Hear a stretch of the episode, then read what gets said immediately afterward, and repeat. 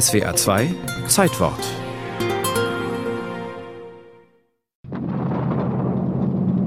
Winter 1945. Es herrscht klirrende Kälte, minus 20 Grad und mehr. Unaufhaltsam rückt die Rote Armee Richtung Berlin vor. Die Front erstreckt sich von der Ostsee bis nach Niederschlesien. In den frühen Morgenstunden des 31. Januar 1945 überschreiten Vorausabteilungen der Roten Armee erstmals die zugefrorene Oder bei dem Dorf Kienitz nördlich der Festung Küstrin. Ja, wir waren natürlich alle sehr erschrocken, weil wir die Russen in Kienitz überhaupt nicht erwartet haben. Weil wir gedacht haben, die sind noch weit weg, in Meseritz oder was weiß ich wo. Die Rote Armee errichtet erste Brückenköpfe, doch dann stoppt der Vormarsch. Die Rote Armee muss erst ihre Nachschublinien aufbauen. Im April 45 beginnt schließlich der neue Vorstoß mit einem Artillerieangriff von bis dahin nie gekannter Stärke, so der russische Propagandaton. Это было невиданное по силе артиллерийское наступление. Über dem Oderbruch gehen 200 Millionen Granaten und Katjuscha-Raketen nieder. Das Geräusch der russischen Mehrfachraketenwerfer, von den Deutschen Stalin-Orgel genannt, gräbt sich tief in das kollektive Gedächtnis ein. Die Überreste jenes Angriffs kann man auch heute immer noch entlang des Oderufers finden. Hab noch eine Granate gefunden?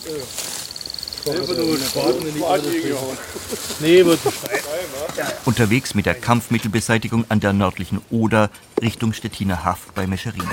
Abseits der Wege sollte man hier niemals gehen.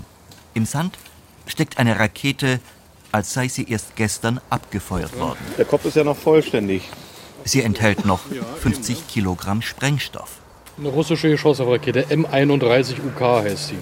Allein 60.000 davon wurden nur an einem einzigen Tag auf dieses Waldstück abgefeuert. Kurz oberhalb des Blindgängers lag der Holzunterstand der deutschen Wehrmacht. Ja, die lagen hier. Und von den 400 Mann sind 50 ungefähr rausgekommen. 50. Ja, in etwa. Die Zahlen schwanken zwischen 30 und 50. Die Einheiten hier sind ohne Geschichte verdunstet. Hergekommen, verheizt.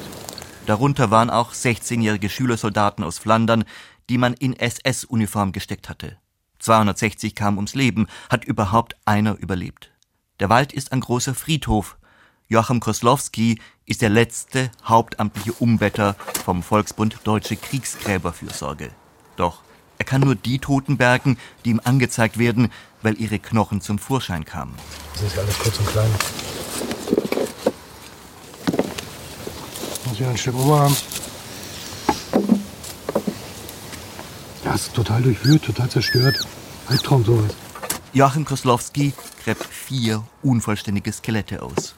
In drei der Fälle ist die Todesursache sehr sicher.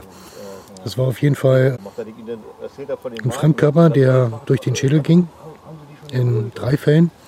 Und in dem einen Falle ist es so, dass das war der Tote, der mit seinem Schädel den Füßen der anderen drei gelegen hatte, dass dieser Schädel eben völlig zertrümmert war.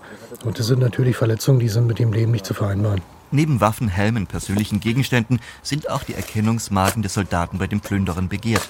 Ohne Erkennungsmarke ist es so gut wie unmöglich, diese Toten zu identifizieren. Joachim Koslowski kümmert sich auch genauso um die Toten der Roten Armee. In Lietzen, unweit der Gedenkstätte Seelower Höhen, die an eine der letzten Schlachten im April 1945 erinnert, bei der 100.000 Menschen ums Leben kamen, hat er sein Gebeinhaus.